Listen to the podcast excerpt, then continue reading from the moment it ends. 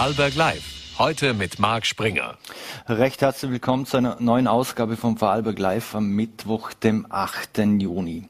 Heute bei Vorarlberg Live unter anderem zu Gast Rudolf Sagmeister. Er ist der langjährige Kurator des Kunsthauses in Bregenz gewesen und hat sich jetzt in die Pension sozusagen verabschiedet.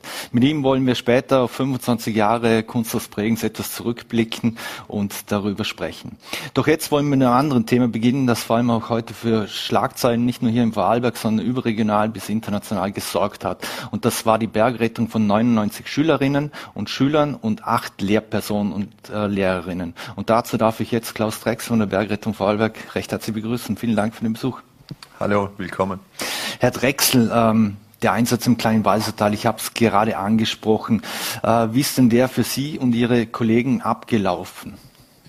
Ja, an erster Stelle möchte ich mir mal bei Kollegen im kleinen Walsertal und äh, bei der Polizei bedanken für den reibungslosen Einsatz.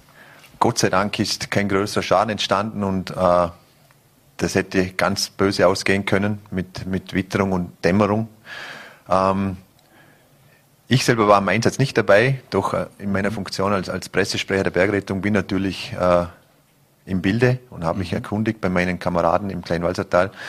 Äh, bei uns ging die Alarmierung kurz nach 18 Uhr ein und, und äh, es hat einfach geheißen, zwei Personen ausgerutscht. Und so wie es sich anfangs darstellte, war das eigentlich ein, ein, ein Standardeinsatz oder ein gut handelbarer Einsatz. Doch mit zunehmender äh, äh, Einsatzdauer stellte sich immer mehr heraus, dass es sich um mehr Personen, dann heißt es mal 20 Personen, 40, 50, 80 Personen. Mhm. Und, und das war eigentlich die große Herausforderung, eine so große Menschenmasse vom Berg runter See ins Tal zu bringen. Ja. Mhm. Äh, was für Organisationen aus dem ganzen Land waren denn da im Einsatz? Waren es nur Ihre Kollegen und Kolleginnen aus, von der Bergrettung im kleinen Walsertal oder auch aus anderen Landesteilen?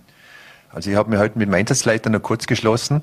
Äh, im Einsatz waren die kleinen Walsertaler Bergrettungsorganisationen, der C8, der Christoph Rosach, der Hubschrauber vom, von der Bergrettung vom ÖMTC, der Polizeihubschrauber der Libelle und aber zusätzlich wurden noch die Einsatzkräfte im Allgäu voralarmiert, falls das mit den äh, Flug-Shuttle Flügen nicht funktioniert hätte, dann wäre das eine, eine ganz, ganz große Bergrettungsaktion geworden, ja. Mhm. Haben Sie oder war, waren Ihre Kollegen und Kolleginnen gleich informiert, wo sich die Gruppe genau befindet? Äh, die Ortung konnte ziemlich schnell lokalisiert werden und es wurden dann vom Einsatzleiter die ersten Bergretter mit dem Hubschrauber zum Einsatzort hochgeflogen und dort konnten sie sich die erste äh, Lagebild machen und dann ja, dann, beginn, dann begann der Einsatz. Mhm. Was waren die großen Herausforderungen? Sie haben gerade das Wetter angesprochen und die, und die Licht- und Seeverhältnisse. Ja, durch, durch die einsetzende Dämmerung natürlich war, war Zeitnot geboten, weil äh, die Hubschrauber, wo im Einsatz waren, natürlich bei Tageslicht oder Abendlicht äh, besser fliegen können, als wie wenn man Hubschrauber mit Nachtausrüstung äh, hätte anfordern müssen. Ein weiterer ein schwieriger Punkt laut der Einsatzleitung war, war die Gruppendynamik. Mhm. Teilweise gerieten die äh, Schüler, Schülerinnen in Panik, mussten also ruhig gestellt werden oder halt betreut werden. Es wurde mhm. zusätzlich auch noch das KIT alarmiert, das Kriseninterventionsteam für die psychologische Betreuung und Nachbetreuung der Schüler und Schülerinnen. Und ja, äh, laut, laut Einsatzleiter gab es auch noch einen starken Regenguss. Also das heißt, die, die im Gelände befindlichen Personen waren auch äh, durchnässt und begannen zu frieren und, und an der Kühlung zu leiden. Mhm. Ja, all diese Faktoren. Mhm. Wenn Sie diese Panik ansprechen oder auch die Gruppendynamik, die daraus entstehen kann, es hat ja auch Verletzte gegeben. War das zurückzuführen äh, auf diese panischen Ängste oder weiß man, was das zurückzuführen war? Na, die, diese, also laut meinen Informationen gab es zwei verletzte Personen. Aber das ist durch die, das Abrutschen passiert. Und meines Wissensstandes sind die Personen leicht verletzt und mussten also äh, ärztlich kurz betreut werden, aber soweit keine schwereren Verletzungen. Mhm. Musste man alle Schülerinnen und Schüler direkt äh, runterfliegen, also im Prinzip wie ein Shuttle-Service, oder konnten da auch welche selbst den Berg noch hinunterlaufen, oder hat man das aus Sicherheitsgründen gar nicht in Erwägung gezogen? Laut meinen Informationen konnte ein Teil der Gruppe mit äh, Begleitung der Bergrettung gesichert absteigen und ungefähr, ich glaube, so um die circa 70 Personen mussten mit den Hubschraubern ins Tal gebracht werden. Mhm. Wie waren die Schüler und Schülerinnen denn überhaupt ausgerüstet? Weil wenn man auf den Berg geht, äh, weiß man, sollte man eigentlich ordentliches Schuhwerk zum Beispiel äh, anhaben. Wie war da, wie, wie equipped, sage ich mal, waren denn, war denn diese Gruppe? Das ist aus meiner Stand, äh, Warte jetzt schwierig zu beurteilen. Ich äh, habe da nicht explizit nachgefragt, doch wenn ich die äh, Einsatzereignisse rückverfolge und, und, und anschaue, dann, dann kann ich mir ein Bild ausmachen, wie die Gruppe ausgerüstet sein könnte. Mhm. Aber darum äh, mit Regen und nassem Gelände äh, möchte ich eigentlich auch nicht werten. Mhm. Wie hoch ist denn äh, eigentlich, wenn man so eine große Gruppe evakuieren muss, äh, wie groß und die, okay, man weiß jetzt nicht, wie sie wirklich ausgerüstet waren, aber wie hoch ist da das Gefahrenpotenzial auch für Sie oder für Ihre Kolleginnen als Bergretter? Es ist so, im Einsatzfall muss jeder Bergretter bzw. der Einsatzleiter entscheiden, äh, ist das Gelände sicher für die Bergrettung, um in den Einsatz zu gehen. Schluss, letztendlich bleibt das Restrisiko immer bei jedem Einsatz äh, Bergretter selber. Ähm, gestern war das meiner Meinung oder halt äh, aus den Berichten zufolge überschaubar, das Risiko. Aber natürlich, ein Restrisiko im alpinen Raum ist immer. Es ist, mhm. äh, viele Faktoren spielen dabei mit. Es ist ein Wetterrisiko, es gibt ein alpines Risiko mit Steinschlag oder was auch immer, ja. Restrisiko mhm. ist immer da. Mhm. Jetzt wurde die, die Wanderroute angeblich über, über irgendeine Internet-App oder Internetseite ausgewählt. Ähm, worauf muss man denn achten, wenn man jetzt zum Beispiel alleine, also alleine oder, oder gemeinsam mit jemandem oder Gruppe äh, eine Wandertour oder Bergtour machen möchte? Äh, Gibt es irgendwelche Tipps von der, von der Bergrettung, damit ich die richtige Route für meine Verfassung und Kondition etc. und vom Schwierigkeitsgrad her richtig auswählen kann? Also zur anfangs gestellten Frage, äh, es gibt verschiedenste Anbieter auf den Apps, äh, mhm. wo Touren oder Bergtouren hochgeladen werden können von einzelnen Sportlern und auch Kommentarfunktionen dazu. Und, und das ist natürlich ein, ein großer Grau, Graubereich. Also wenn ich Person XY schreibt, diese Stelle ist gut zu machen und Person Y als, als denkt sich, okay, wenn er das sagt, dann wird das schon stimmen, aber kann natürlich je nach Können und Erfahrung jeden Einzelnen ganz andere Auswirkungen haben. Äh, wir als Bergrettung haben in Kooperation mit dem Alpenverein den sogenannten Peak Bergcheck, also eine Checkliste mhm. erarbeitet, wo für jeden Freizeitsportler einfach zu handeln ist. Dafür steht das P für die Planung der Tour. Äh, wo führt sie hin? Wie viele Kilometer? Wie viele Höhenmeter? Äh, Habe ich irgendwelche Umkehrpunkte äh, oder naja, Schutzmöglichkeiten, Hütten? Die, das E steht für die Einschätzung der Tour, speziell für Gruppen. Da richtet sich natürlich die, die Anforderungen an die Tour an das schwächste Mitglied der Gruppe. Ähm, kann ich diese Tour überhaupt machen mit dieser Gruppe oder traue ich mir selber die Tour zu? Das A steht für die Ausrüstung, wo ich mitnehme für diese Tour. Brauche ich irgendwelche speziellen äh, äh, Hilfsmittel? Passt mein Schuhwerk? Habe ich genügend Kleidung? Regenschutz, mhm. UV-Schutz, Sonnenschutz? Habe ich meine äh, Notfallausrüstung dabei? Und was ganz, ganz wichtig ist, habe ich mein Handy dabei mit vollem Akku? Mhm. Äh, sollte ich wirklich in eine Notlage geraten, dann kann ich dort einen Notruf absetzen. Mhm. Und das K steht dann schlussendlich für die Kontrolle der Tour. Bin ich noch sicher am Weg? Mhm. Schaffe ich das Ziel in meiner äh, gesetzten Zeit? Passt das Wetter mit dem Wetterbericht zusammen? Und wenn ich diese alle Faktoren berücksichtige, dann dürfte eigentlich nicht mehr viel mhm. passieren. Was sollte man denn für eine Nummer anrufen, wenn man in Bergnot gerät? Äh, wir in Vorarlberg sind da sehr gut aufgestellt mit der RFL, der Rettungs- und Feuerwehrleitstelle. Äh, die Notrufnummer in Vorarlberg empfehlen wir, die 144 zu wählen, egal um welchen Notfall es handelt. Äh, die RFL oben entscheidet dann, welche Rettungskräfte, welche Rettungskette alarmiert werden muss, sei das die Wasserrettung, Rote Kreuz, Feuerwehr, Polizei, Bergrettung. Mhm. Äh, was sollte man denn eigentlich tun, wenn man zum Beispiel im Ernstfall äh, keinen Handyempfang hat? Was gibt es da für einen? Das ist ein ganz schwieriges Thema. Mhm. Ähm, wir empfehlen dann meistens äh, wenn ich keinen nenne, es ist, es ist ganz situationsbedingt. Ähm, es gibt diese Richtlinien mit äh, SIM-Karte rausnehmen oder den Euro-Notruf. Fakt ist, wenn ich keinen Empfang habe, habe ich keinen Empfang. Mhm. Und, und wenn ich verletzt bin, dann, dann kann ich auch nicht mehr viel Radius machen. Dann ist eigentlich das Einzige, was ich machen kann, am Unfallort äh, sitzen zu bleiben, mhm. schauen, dass ich in eine sichere Position komme und irgendwie auf mich aufmerksam mach, zu machen, mit Rufen, mit äh, Pfeifen, mit, mhm. mit Lichtsignalen. Mhm.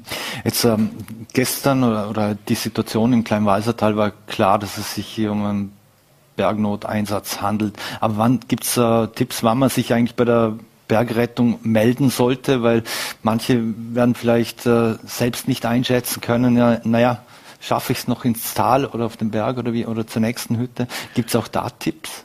Tipps nicht. Äh, das ist äh, also meine ganz persönliche Einschätzung. Sobald ich mich in einer Notlage befinde oder meine zu sein, dann alarmiere ich.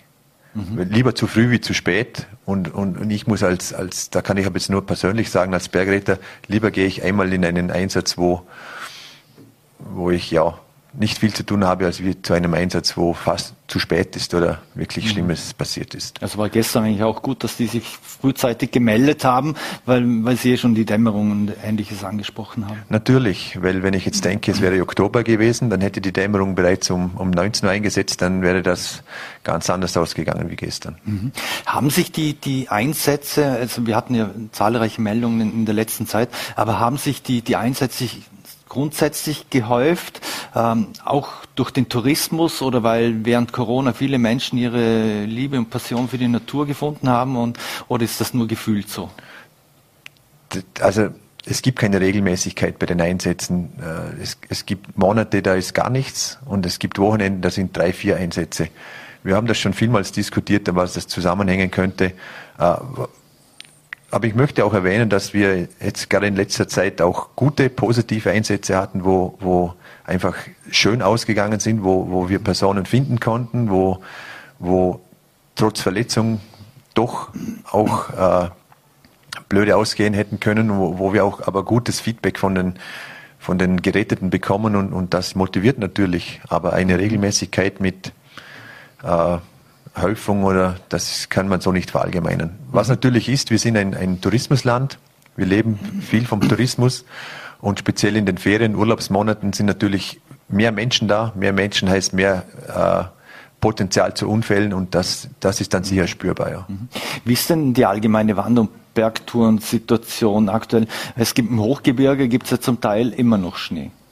Es ist das typische äh, Altschneefeldproblem. Mhm wo jedes Jahr wieder akut wird, äh, wo wir dann auch speziell wieder darauf hinweisen und, und, und die Leute warnen, äh, dass sie einfach auf diese Risiken sich äh, schärfen und bewusst sind. Und ja, aber die letzten Schneefelder werden jetzt den nächsten Tagen gehen und dann sind die Berge wieder aber. Mhm. Spürt man es auch, dass viel mehr äh, Menschen mit dem E-Bike unterwegs sind und auf den Berg äh, rauffahren? Äh, schlägt sich das auch oder würde sich das in einer, wenn Sie eine Statistik darüber führen müssten, äh, wie viele Menschen mit dem E-Bike am Berg äh, gerettet oder, oder denen geholfen werden müsste, äh, schlägt sich das nieder? Es schlägt sich jede Sportart nieder. Also wenn ich dran, denke, es gibt E-Bikes, es gibt äh, Canyoninger, es gibt äh, Paragleiter, also die Szene oder die, die Möglichkeit, Sport in der Freizeit und in den Bergen zu betreiben, wird natürlich immer größer. Mhm. Und, je nach, und, und dadurch steigt natürlich auch das Potenzial für mehrere Unfälle. Ja. Mhm. Ähm, auch äh, in der Gefühl gesprochen war es früher, dass man dass man viele Menschen aus Bergnotsituationen retten musste, weil sie zum Beispiel verunfallt sind. Äh, wie ist da jetzt die Situation? Haben wir jetzt auch mehr, die zum Beispiel verirrt sind oder einfach erschöpft und es darum nicht mehr zurückschaffen? Gibt es ja, natürlich. Äh, darum habe ich auch den Peak Bergcheck angesprochen, oder? Mhm. Für die Einschätzung der Tour. Es gibt natürlich auch Fälle, wo sich Personen einfach überschätzen, übermüdet, erschöpft sind, wo, wo eigentlich äh, dann einfache Einsätze für uns sind, um sie, böse mhm. gesagt, abholen. Äh, ja. Wie, wie, kann man eigentlich der, der Bergrettung beitreten? Und, äh, oder wer darf äh, zum Beispiel, wenn er sagt, ja, ich bin jedes Wochenende am Berg, ich bin fit, ich möchte eigentlich auch Bergreiter werden, ich möchte da dabei sein? Natürlich. Äh, Bedarf gibt es natürlich immer. Mhm. Äh, wir sind froh um neue Mitglieder. Äh, ich muss immer so sagen, jeder ist prädestiniert. Der Wille ist einmal das Wichtigste, einfach ein Ehrenamt auszuführen, mhm. sei das Feuerwehr, Rotes Kreuz oder Wasserrettung. Dieses Engagement muss da sein, unentgeltlich für, für das soziale Dienst mhm. im, im, im, Dienst zu stehen. Ja. Und dann ja, gibt's äh, Aufnahmekriterien, was ein, ein Bewerber zu erfüllen hat. Die sind auf der Landeshomepage zu entnehmen. Und dann gibt es ein, ein Aufnahmeverfahren und dann beginnt die Ausbildung. Mhm. Solche Einsätze kann man ja nie, nie planen. Also Sie müssen aus dem Job weg oder, oder ähnliches oder Sie oder Ihre Kollegen und Kolleginnen. Ähm, wie sieht's da eben aus mit den Ehrenamtlichen? Man weiß es von anderen Vereinen, die tun sich schon relativ schwer, dass sie Ehrenamtliche oder Funktionäre finden. Wie ist da die Situation bei der Bergrettung Vorarlberg? Wir sind natürlich auch abhängig von unseren Arbeitgebern.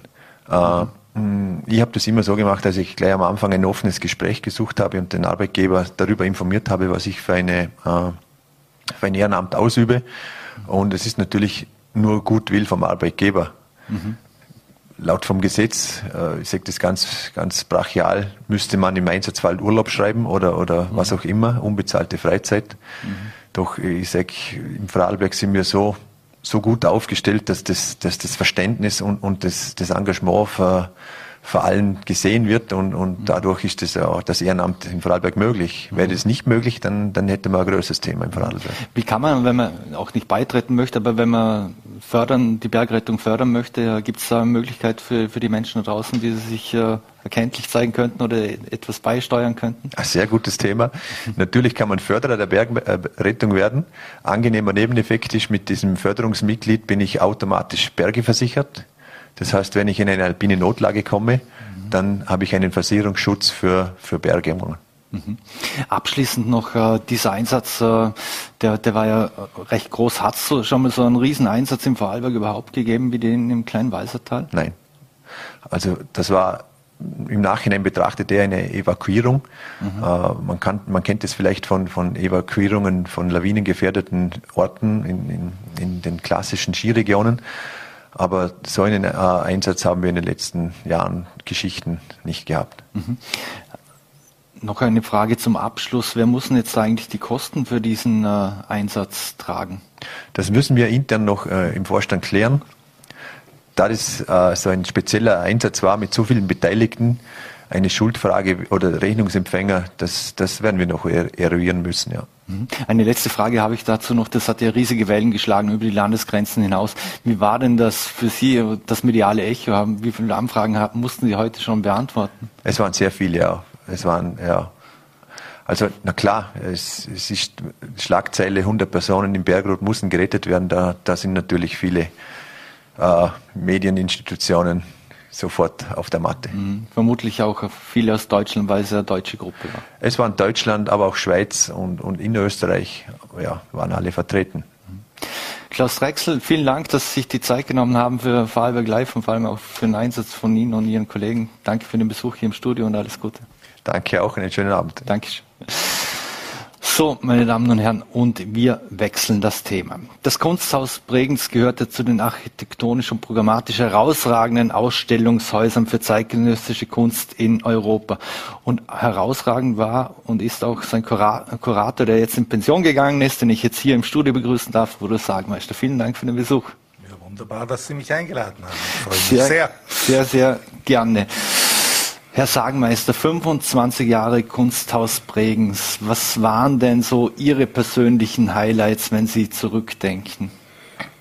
Muss ich gleich verbessern. Es sind 30, ah, 30. Jahre. Weil äh, das Kunsthaus war ja noch nicht ja, da. Genau. Und eigentlich war die spannendste Zeit und die kritischste Zeit war eigentlich die ersten fünf Jahre.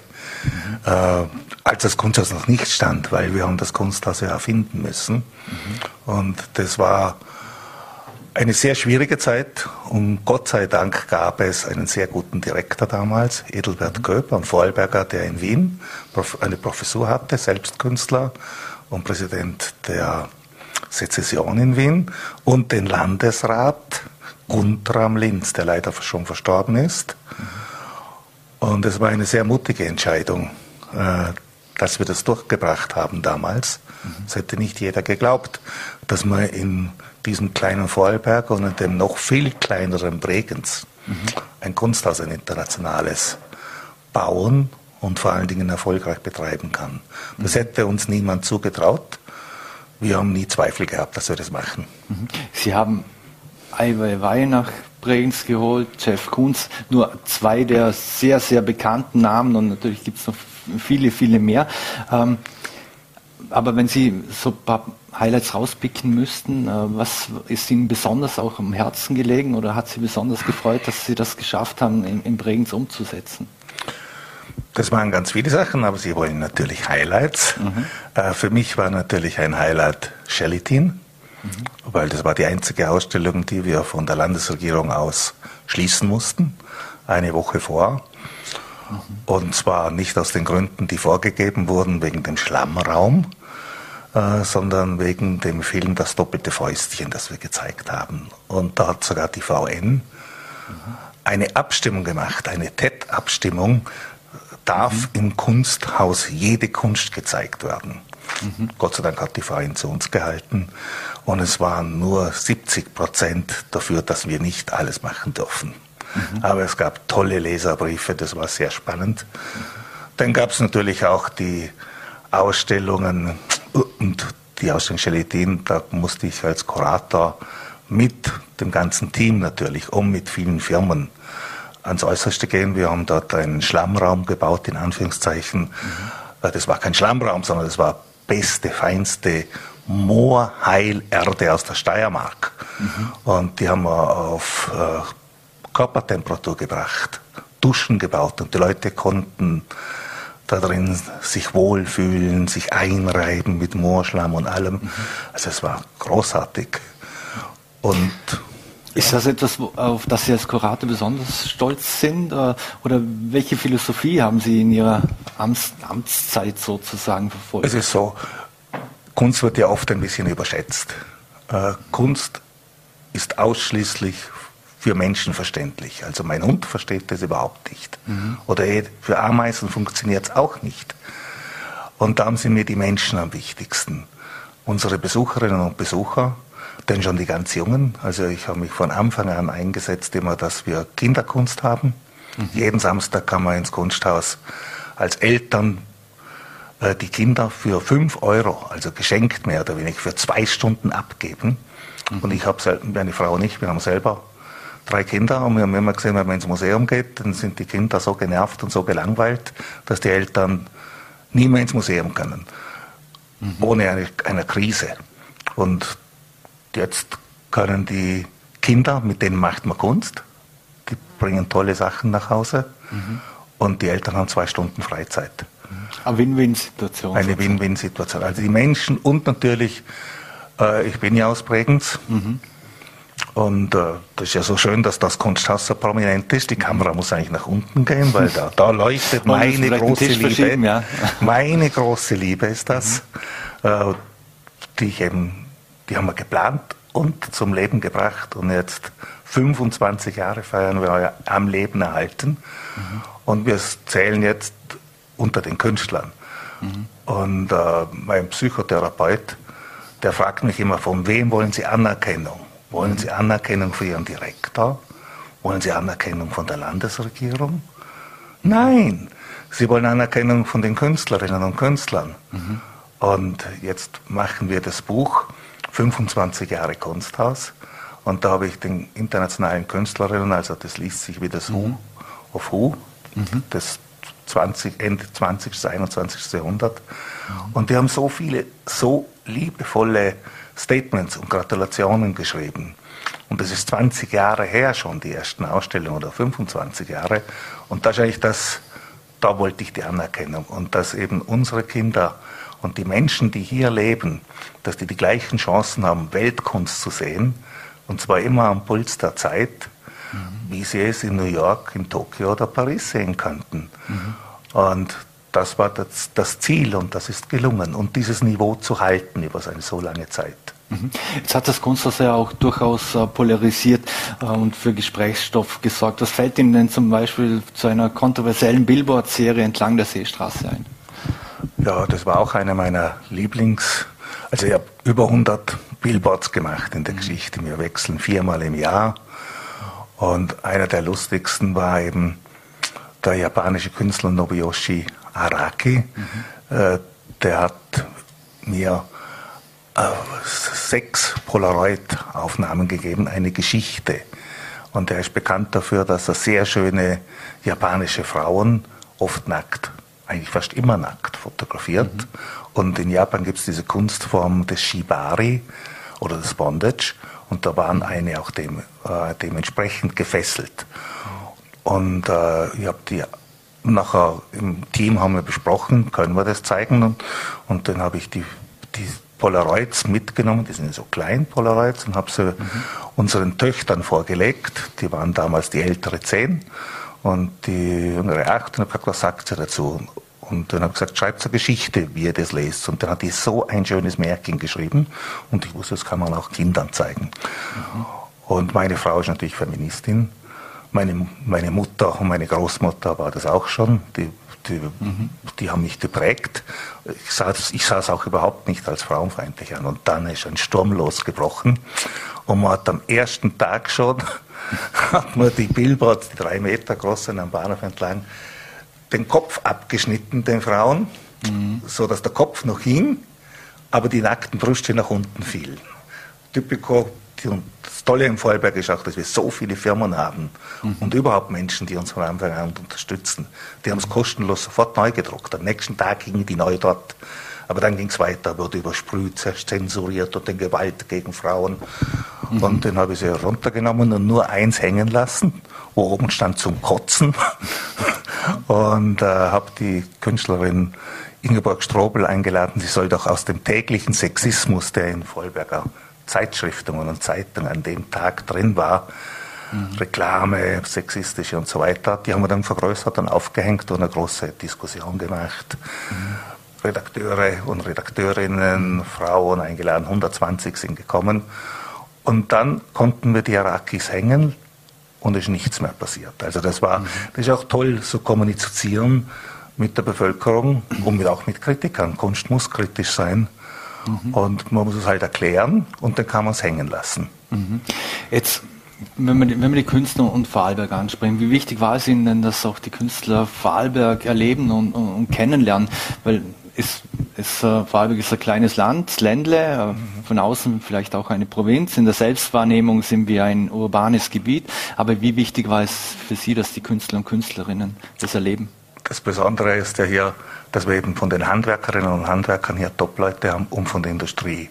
Und zwar äh, in der Technologie haben wir natürlich Zumtobel, der uns immer unterstützt hat, mhm. Typico und die ganzen Bregenzer Wälder Handwerker. Also so ein Handwerker wie bei uns gibt es nirgends. Und dass die Leute wirklich bereit sind, ganz neue Dinge, also Prototypen zu machen.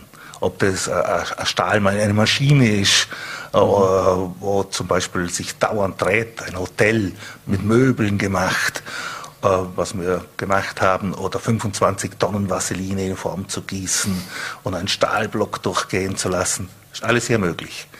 Mhm. Und das Schöne ist, wenn die Künstler hierher kommen und die Künstlerinnen, dann ist es nicht wie in New York oder in London, dass die 30 Galeristen, Kuratorinnen, Journalisten, Redakteure alle versuchen, eine Termine zu finden, sondern hier gibt es außer natürlich Bruce Media mhm.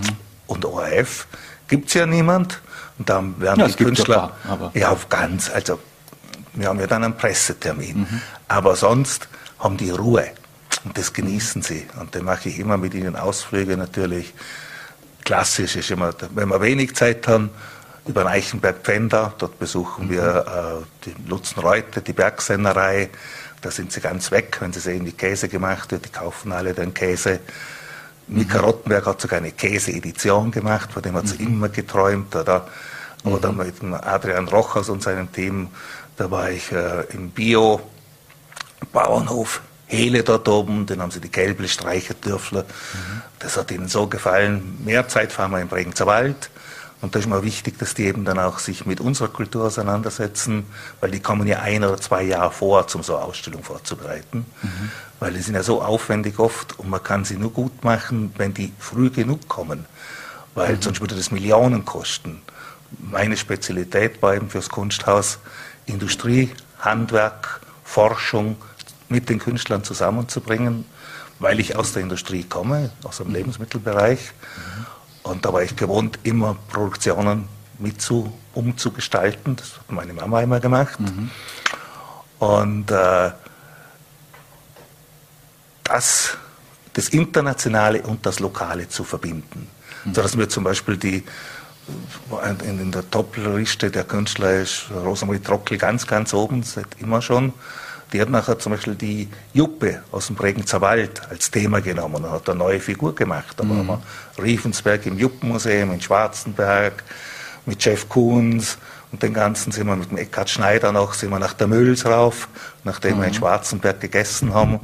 Und viele der Künstlerinnen und Künstler sind dann wochenlang an ihren Urlaub dann anschließend mit ihren Freunden im Vollberg gemacht. Also so verbindet sich das dann alles. Mhm. Es geht um die Menschen. Mhm. Und welche Rolle hat für Sie äh, haben Vorarlberger Künstler und Künstlerinnen ges gespielt? Ich habe vorher Ayawai und Jeff Koons und Co. An angesprochen, aber die, die Vorarlberger Künstler, jetzt weiß man, Gottfried Bechtold oder Toni Fink, ja. Natürlich. Und, und sonst?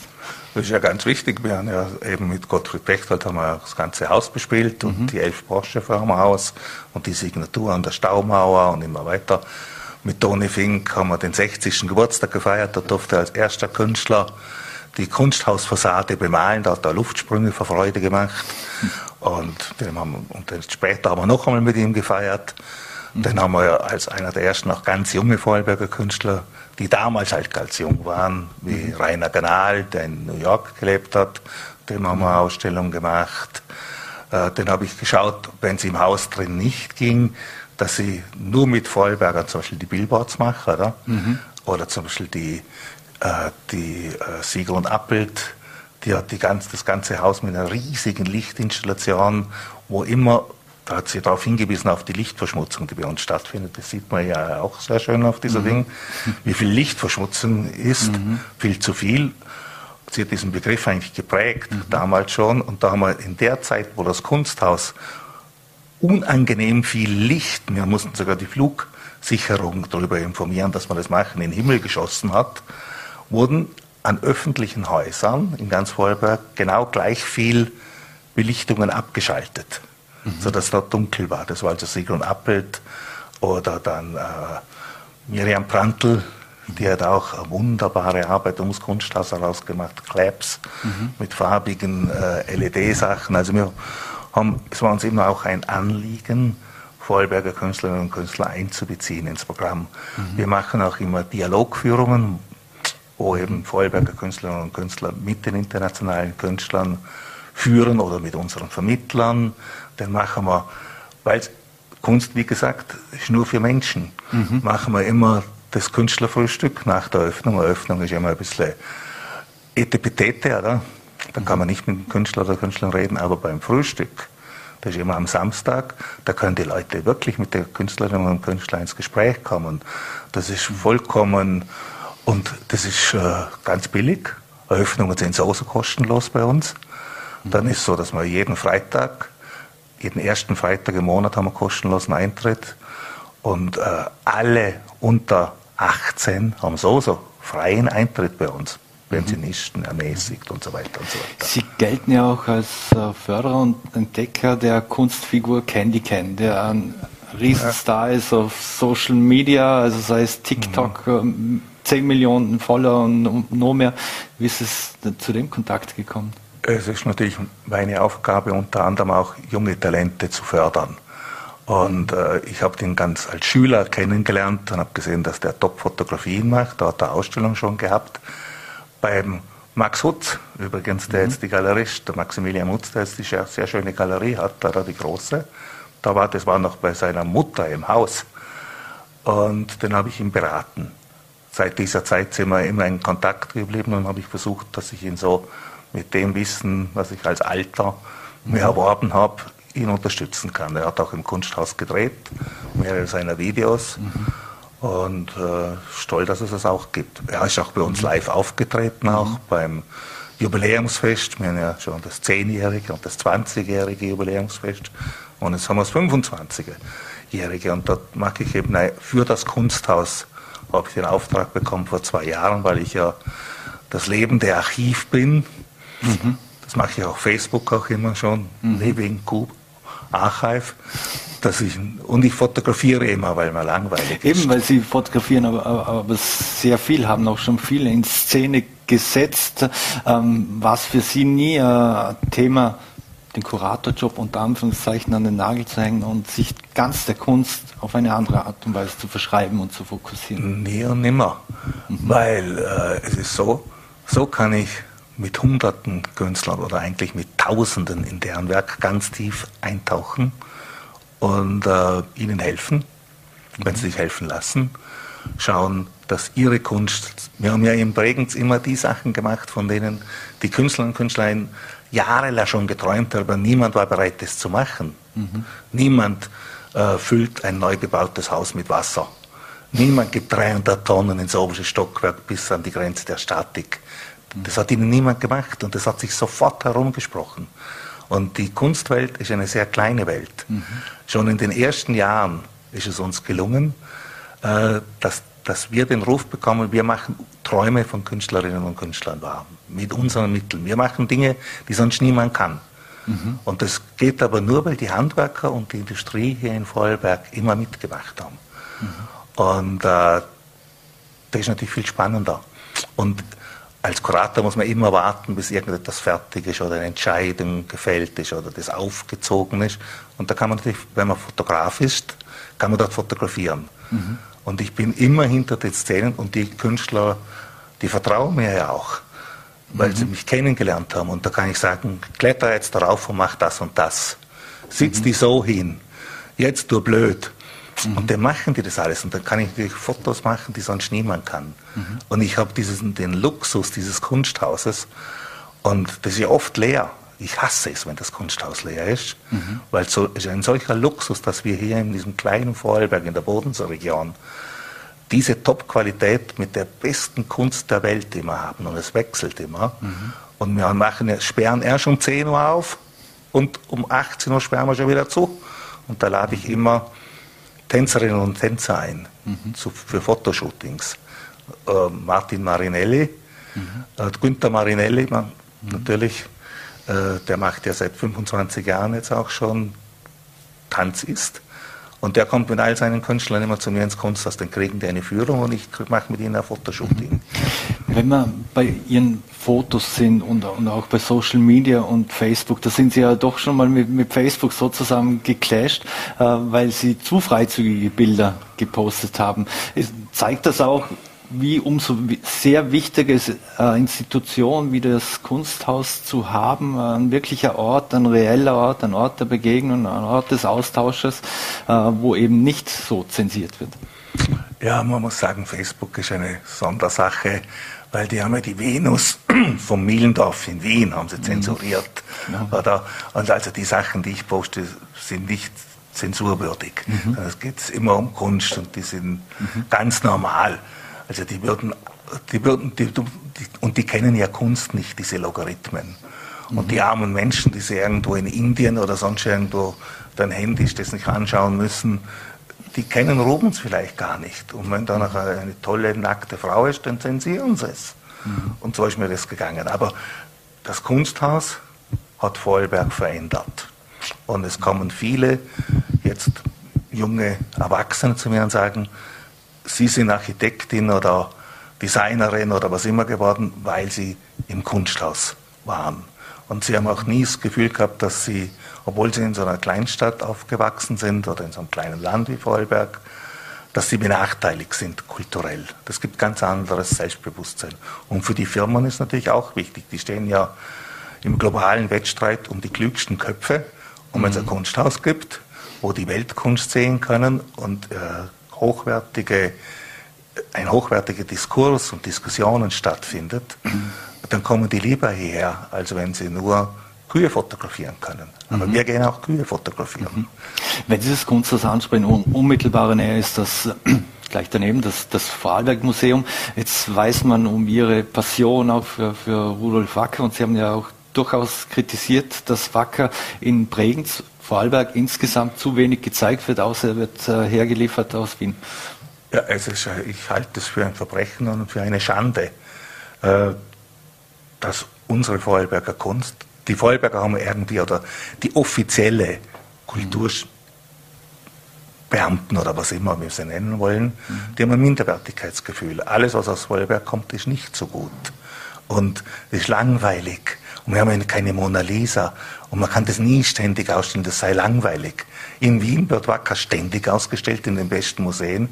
In Vorarlberg sagt man, na, der kann man alle zehn Jahre oder alle 20 Jahre kann man Ausstellung machen, aber der ist nicht gut genug. Genauso. Aber es ist ja nicht nur Wacker und Kalb, sondern es ist Spechtold genauso. Und es gibt ganz viele zeitgenössische, jetzt lebende Künstlerinnen und Künstler aus Vorarlberg, die es verdienen würden, und man soll nicht überall auf der ganzen Welt das Gleiche sehen. Irgendeine Skulptur von Jeff Koons oder mhm. was immer, oder Cindy Sherman oder sowas. Sondern mich interessiert am meisten, die habe ich alle schon hundertmal gesehen, mhm. wenn ich reise und viele Künstlerinnen und Künstler auch, was ist lokal entstanden? Wir gehen in die lokalen Museen. Wir wollen sehen, und die bilden die Basis, die leben dort und die bauen das Kunstverständnis auf. Wenn hier nicht immer die Künstlerinnen und Künstler gearbeitet hätten und für die Kunst eingetreten wären, gäbe es kein Kunsthaus. Mhm. Jetzt, ähm, so wie das Kunsthaus mit diversen Initiativen polarisiert hat oder, oder auch die Kunst so polarisieren ja Sie auch als Person durchaus. Sie haben äh, gesagt, man werfe den ersten Pflasterstein. Ich, ich sage es mal so, Ihre kritische Haltung gegenüber der Innenstadt, äh, Neugestaltung der Bregenzer Innenstadt ist ja bekannt. Hat sich Ihre Sichtweise auf diese Neugestaltung in der Zwischenzeit verändert oder ist sie noch gleich? Es ist viel schlimmer geworden, als ich je befürchtet habe. Die, die gelbe Schlammflut, so wie wenn die Pfänderbergbäche übergehen bei, bei, einer Katastrophe und die Stadt überschwemmen mit Schlamm. Und das hat sich ja nicht nur die, die arme Kirchstraße erleiden müssen, sondern jetzt noch viel mehr. Das Einzige, was ich eben loben kann, ist, dass der, die Maurachgasse mhm. wieder gepflastert wurde. Aber bei mir hätte man die ruhig alt gepflastert lassen können. Und jetzt ist ja auch noch toll, dass man zum Beispiel jetzt die Pipeline größer gemacht hat. Das war das eine tolle Sache, dass man das gemacht hat. Aber mir wäre viel lieber gewesen, wenn sie dort einen gelben Sandasphalt genommen hätten am Strand, als wenn sie es in der Innenstadt haben. Mhm. Dort haben sie schwarzen Asphalt genommen, wie eine Rennbahn. Und wo man doch weiß, dass der schwarze Asphalt besonders heiß wird. Ich, mir hab mal, ich habe mir mal die ganzen Fußsohlen verbrannt, wo ich von Bregenz nach Locher geschwommen bin und dann auf der Pipeline zurückgelaufen bin. Dann sich die Fußsohlen nachher abgelöst. Nach zum mhm. Und äh, das finde ich sehr schade. Oder wir haben ja viele tolle Künstlerinnen und Künstler, wir haben immer Vorschläge gemacht und man kennt ja, mit Pflaster kann man so schöne Sachen machen. Das haltet tausende von Jahren. Mhm. Das kann man kleinteilig äh, reparieren. Oder so zum Beispiel in Rio de Janeiro, Copacabana, dieses Wellenmuster. Wie schön hätte man das auch jetzt bei uns machen können, oder? Dass man wenigstens den die, die, die Radautobahn ruhig aus schwarzem Asphalt, aber man hätte dort eben ein schönes Muster im Pflasterstein machen können. Das, das hätte eine Kulturstadt gemacht oder ein Kulturland. Mhm. Und nicht die Innenstadt einfallslos gelb zu asphaltieren. Da hätte man einen Wettbewerb machen können und wunderbare Muster machen können, die die Schönheit der Häuser, die es Gott sei Dank noch gibt, in Teilen unterstützen. Mhm. Jetzt mit dem Gründung, also Sie haben ja viele Direktoren mittlerweile erlebt, im, im Bregenzer Kunsthaus, Gründungsdirektor Edelbert Köp, mit dem es übrigens auch eine Ausfahrt gibt, jetzt, äh, was ich gerade heute bei Aussendung des Kunsthauses gesehen habe. Ende Monat dann Eckhard Schneider, äh, Yilmaz Civior, Thomas Trummer. Mit wem waren Sie besonders auf einer Wellenlänge? Ich war mit allen, habe mit allen gut verstanden und sehr gut zusammengearbeitet. Das ist ein tolles Prinzip gewesen, oder? dass es einen Lokalen gibt, mich, und dass wir immer Fremde holen, äh, die neue Ideen hereinbringen. Mhm. Und meine Aufgabe war immer, die Stärken der Direktoren, sie dort zu unterstützen und ihre Schwächen auszugleichen. Und vor allen Dingen auch äh, Dinge möglich zu machen. Oder? Und diese Kontinuität. Und mit dem Team auch zu arbeiten. Und das nicht immer ein Wechsel ist. Es ging mit allen, äh, also Edelberg Köp, idealer Gründungsdirektor, weil er mhm. Architekt auch war, super mutig, weil er nicht in Vorarlberg gewohnt hat, weil äh, wo das klar wurde, dass das keine Vorarlberger Landesgalerie für zeitgenössische Kunst gibt, sondern international, hätte man ihn beinahe gelüncht. Da war gut, dass er in Wien war. Dann Eckhard Schneider, der war so megaloman und so super ehrgeizig und wollte nur die größten Namen und die tollsten, die verrücktesten Sachen machen. Das hat mir natürlich gefallen, weil mit dem konnten wir und er hat keine Angst vor Politikern und niemand gehabt, hat super Sponsoren hergeholt und, und äh, mir in kürzester Zeit die verrücktesten und tollsten Dinge gemacht. Da bin ich ihm sehr, sehr dankbar. Mhm. Aber er hat hauptsächlich nur große, er hat aber auch ein sehr gutes Gefühl für junge österreichische Künstler gehabt. Das muss man ihm auch zugute halten. Also toll, Hut ab. Yilmaz natürlich, der, dessen große Qualität war, dass er dann eben geöffnet hat mehr Afrika, Südamerika, Asien. Das hat nämlich gefehlt. Bei Schneider mhm. war es in erster Linie schon US-Stars und Brit-Stars. Das war die große Zeit. Mhm. Und jetzt haben wir so viele eben aus Mexiko und Afrika und überall gehabt. Dann hat er eine junge Kuratorin noch mitgebracht, wo ganz junge Kunst gemacht hat. Im Erdgeschoss die Kubarena. Das habe ich bekämpft. Da haben wir ganz unterschiedliche Meinungen gehabt, weil ich gefunden habe, äh, das ist zu viel. Das Haus sollte nur mit einer Position bespielt werden, dann sind wir am stärksten, weil selbst die Topstars, die kennt niemand. Mhm. Niemand kennt die Topstars. Also wenn ich äh, zu Ihnen sage, äh, kennen Sie Lothar Baumgarten, dann sind die Schirmen vielleicht noch, oder? Ja. Aber haben Sie zum Beispiel, oder Donald Judd, weil er schon tot ist, oder? Oder Thomas Schütte. Niemand mhm. kennt sie. Mhm. Und wenn man da unten jetzt nochmal fünf andere bringt, dann ist, ist, das Publikum hoffnungslos überfordert. Aber er hat es durchgezogen. Mhm. Und wir haben immer gekämpft, aber es war immer auf Augenhöhe. Und äh, ich habe ja gewusst, er geht irgendwann wieder. Mhm. und die gehen ja alle nach, nach rauf. Das Kunsthaus Bregenz ist ein Sprungbrett für die Direktoren. Mhm. Gröb ist im UMOG Direktor geworden in Wien, was natürlich mhm. viel, viel größer ist als Kunsthaus, oder? der Eckhard Schneider, der wollte richtig viel Geld und in einem Land leben, wo es keine Gesetze gelten, wie im, im der wollte so leben wie ein Fürst, wie der Diener eines Fürsten, mhm. Medici. Und der ist zum Pinchuk gegangen, zum Oligarchen mhm. und hat dort dann ausgeleitet. Yilmaz hat es endlich geschafft, wirklich bei einem der tollsten Museen, Museum Ludwig in Köln, Direktor zu werden kann man ihm nicht böse sein, da wäre ich auch gegangen, wenn ich er gewesen wäre, oder?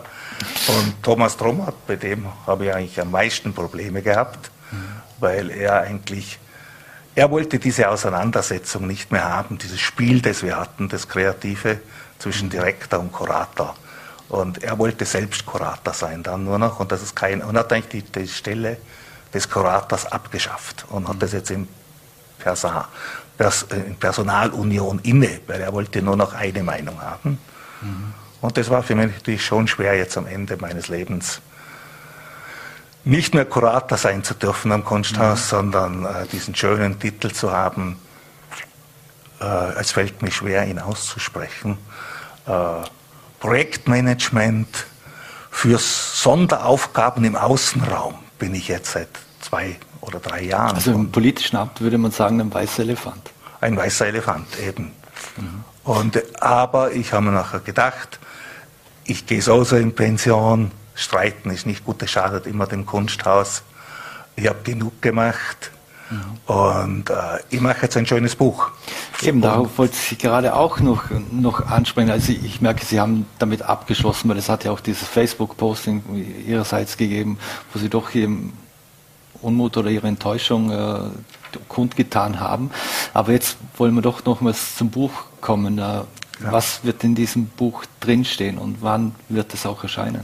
So, ich äh, habe ja zwei, eigentlich habe ich mein ganzes Leben lang Zeit gehabt für dieses Buch, weil es ja diese 30 Jahre sind und ich habe ja immer fotografiert und immer Texte geschrieben. Und jetzt habe ich zwei Jahre natürlich, weil ich im Kunsthaus nicht mehr arbeiten durfte, aber den Auftrag hatte, dieses Buch zu machen das ich auch selbst finanzieren muss, mhm. halt über Sponsoren. Und da war große Unterstützung auch da. Das ist also das Geld ist da von der Hypo Bank und von äh, Typico und von den Freunden, mhm. Verein der Freunde. Und ich habe alle meine Texte abgegeben und alle Fotos. bevor ich meine Pension angetreten habe, weil das war der Deal. Und von mir aus kann das Buch jederzeit erscheinen. Es hängt jetzt nur noch am Kunsthaus und am Direktor des Kunsthauses, wenn es erscheint. Mhm. Da sind ungefähr 600 bis 700 Fotos drin. Immer mit Menschen, weil ich hasse diese Bücher, die ausschauen und alle, fast alle Kunstbücher schauen so aus, als ob die Neutronenbombe gefallen wäre. Leere Räume, mhm. ohne Menschen. Aber Tiere können keine Kunst erkennen. Mhm. Kunst existiert nur durch die Menschen.